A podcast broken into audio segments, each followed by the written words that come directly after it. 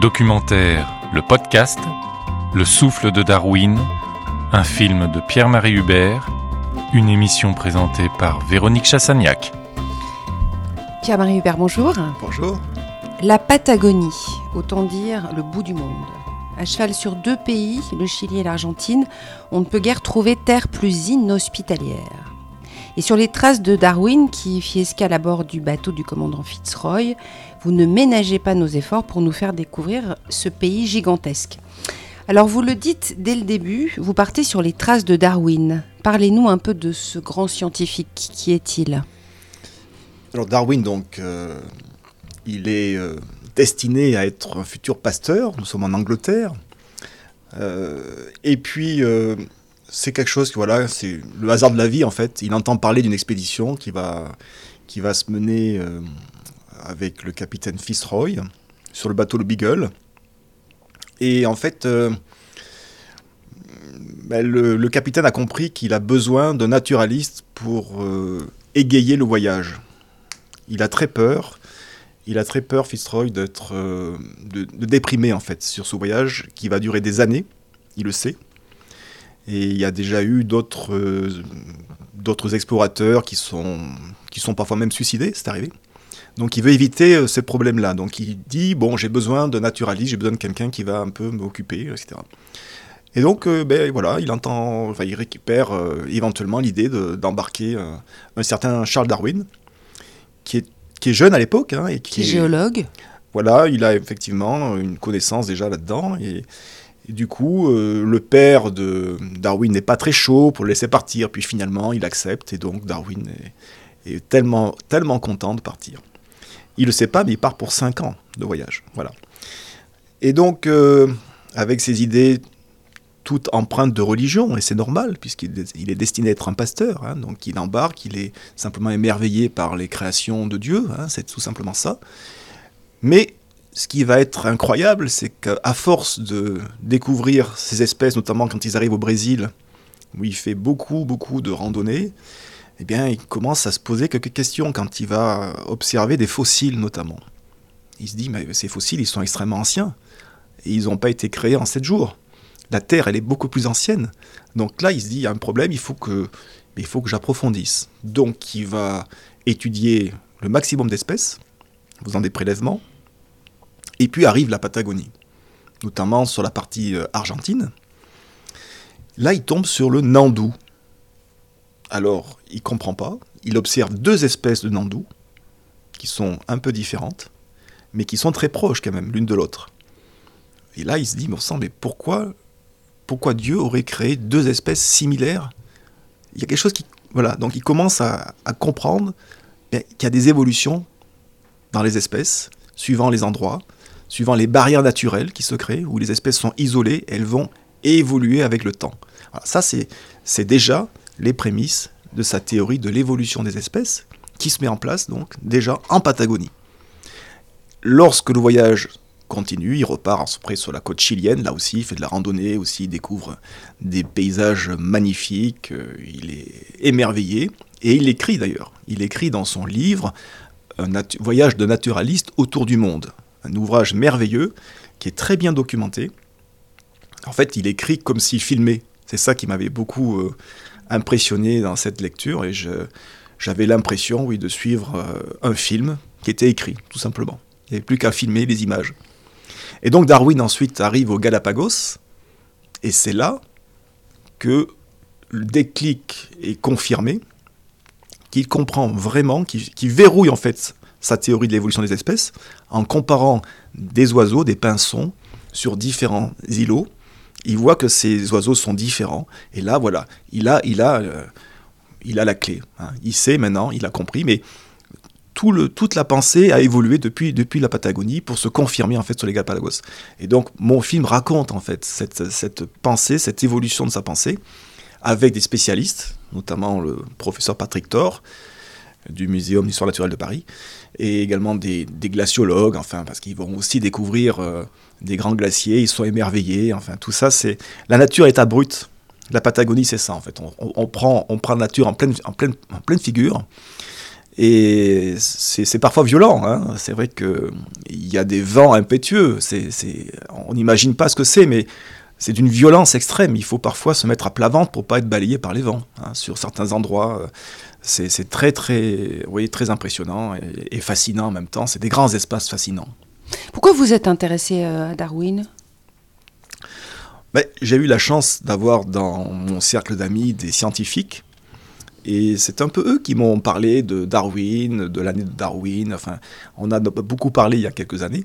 C'était donc l'occasion de mettre tout ça en place et de, découvrir aussi euh, le monde des scientifiques. Euh, on leur donne pas forcément assez souvent la parole. Aujourd'hui, je crois qu'on commence enfin à prendre conscience que ce qu'ils disent, eh bien, il faut vraiment, vraiment les écouter avec l'histoire du réchauffement climatique, tout simplement. Hein. On a compris hein, que maintenant, il était urgent de, trouver des solutions, si c'est encore temps, parce qu'il y a forcément une inertie énorme sur ce problème-là. Mais oui, la réduction des gaz à effet de serre, tout ça, on va bien être obligé de trouver les solutions parce qu'on va, comme le dit Francis Allais, hein, il me l'a bien dit, on va dans le mur. Et c'est lui qui le dit. Alors on va revenir à, votre film sur, euh, sur la Patagonie. Vous, en l'occurrence, c'est la Patagonie côté argentin Non? Non, les deux côtés. Des deux côtés, parce, que, le, mont, Fitzroy, il est en Argentine. En Argentine, tout à fait. Il est près de la frontière, hein, c'est pas loin. Mais on a fait les deux côtés justement pour découvrir aussi le parc Torres del Paine, qui est un endroit merveilleux avec une grosse randonnée. Et Darwin a sillonné ces régions, a aussi observé des oiseaux, euh, voilà, il a, il a confirmé encore ses idées. Hein, Là, je pense que sur la partie chilienne, c'est plus le minéral qui l'a impressionné, ces grandes barrières voilà, dans le parc Torres del Paine. Euh, ces grands glaciers, enfin, cette notion du temps aussi, qui, qui voilà, il, a compris, il a compris que la vie était quelque chose d'énorme et qu'il fallait expliquer, raconter. D'ailleurs, il est tellement impressionné par ce qu'il découvre qu'il va bien sûr euh, l'écrire, mais l'écrire pour lui dans son journal personnel. Sa théorie de l'évolution des espèces, il mettra 25 ans pour la publier. C'est énorme. Et encore, il la publie parce que il y en a un autre qui est en train de lui piquer son idée. Euh, la marque. tout ça, c'est, ça, se, met en place. Euh, il a très peur. Il a très peur de ce qu'il a compris. Il sait que ça va pas être facile de le faire publier, de le faire comprendre, même au monde scientifique de l'époque. Et c'est vrai qu'il y a eu beaucoup de discussions. Il, y a eu, bon, il a été beaucoup critiqué, il a été aussi déformé. Enfin, il y a, il y a plein de choses. Mais il n'empêche que Aujourd'hui, on est d'accord sur cette idée de notion de temps, d'évolution des espèces. Simplement, aujourd'hui, je crois qu'on a, on a compris que les évolutions pouvaient aller encore plus vite que ce que lui avait perçu. Voilà. On se rend compte, on a des exemples d'espèces qui ont évolué en 30 ans, par exemple, très rapidement sur un organe qui a pu euh, disparaître. Je pense à des lézards qui ont été lâchés sur une île, enfin, des choses comme ça. Voilà, c'est, mais voilà, il avait, il avait raison et il a été le pionnier.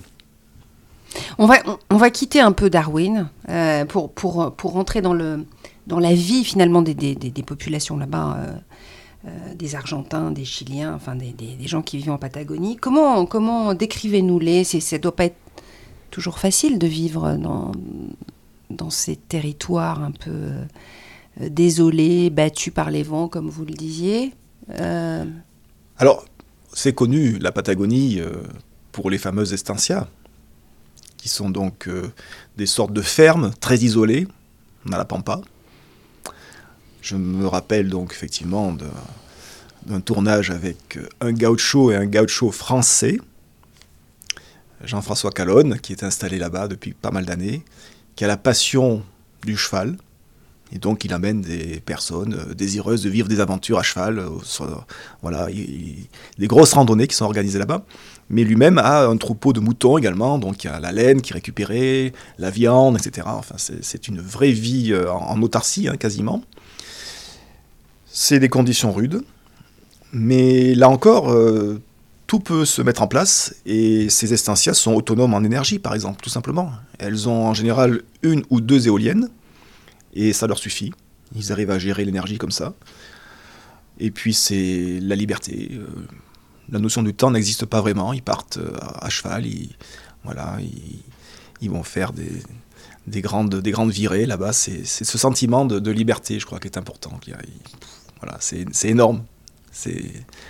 On se sent tellement bien là-bas. Voilà, c'est Pour rester en contact avec les, les personnes que vous filmez euh?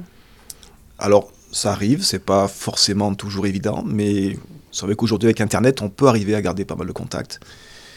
Je crois que les contacts les plus forts, il y a eu la Mongolie, pendant une époque, c'est vrai, et puis il y a eu l'Antarctique, où étrangement, c'est pas euh, sur place, évidemment, qu'on rencontre du monde, puisque à part les scientifiques, il n'y a personne en Antarctique, hein, c'est une terre euh, nature à 100%, mais l'équipage du bateau, toutes les personnes que j'ai pu rencontrer sur ce bateau, on a vécu des moments tellement forts qu'on est resté vraiment un groupe d'amis.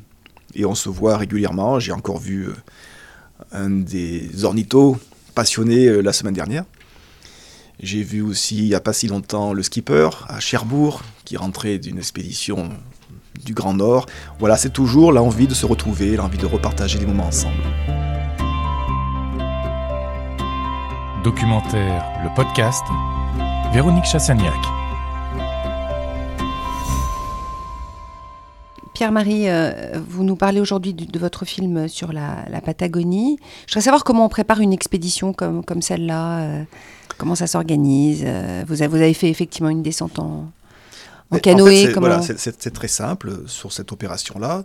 C'est la lecture de l'ouvrage de Darwin, un voyage naturaliste autour du monde, donc qui, m'a permis de comprendre, ben, de voir le, le tracé qu'il avait fait tout simplement avec une carte. Et à l'époque, donc, Darwin a remonté le fleuve Santa Cruz.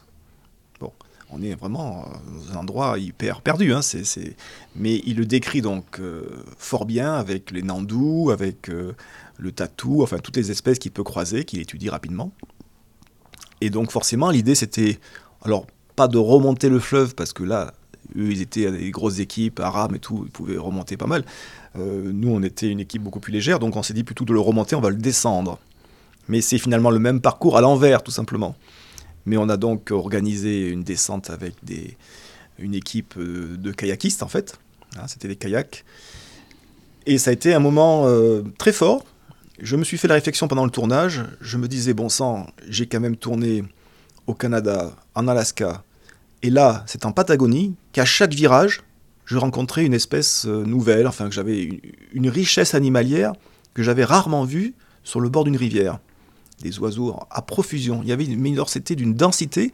Sans arrêt, je ressortais la caméra qui était enveloppée, vous imaginez, dans un sac étanche, parce qu'en kayak, on ne sait jamais. Et chaque fois, je devais ressortir la caméra. À chaque instant, je, filmais. On a même eu la chance de filmer une scène qui est vraiment très bien décrite dans l'ouvrage de Darwin. C'est la traversée d'un nandou. Le nandou traverse la rivière à la nage alors Darwin d'ailleurs se trompe. Enfin, il parle d'autruche. Il dit à un moment une autruche traverse euh, la rivière, mais c'est pas une autruche, c'est un nandou. Mais c'est très proche. Hein, ça ressemble beaucoup à une autruche. Voilà, donc on a pu filmer ça. C'était un grand moment quand même. J'étais tellement content de revivre ce qu'avait vécu Darwin. Donc la descente se passe merveilleusement bien. Et puis on arrive un peu plus loin, un peu plus bas. Et là, le guide nous dit voilà, c'est ici que l'on va probablement construire deux barrages sur la rivière. Et là, tout s'effondre. On est dépité.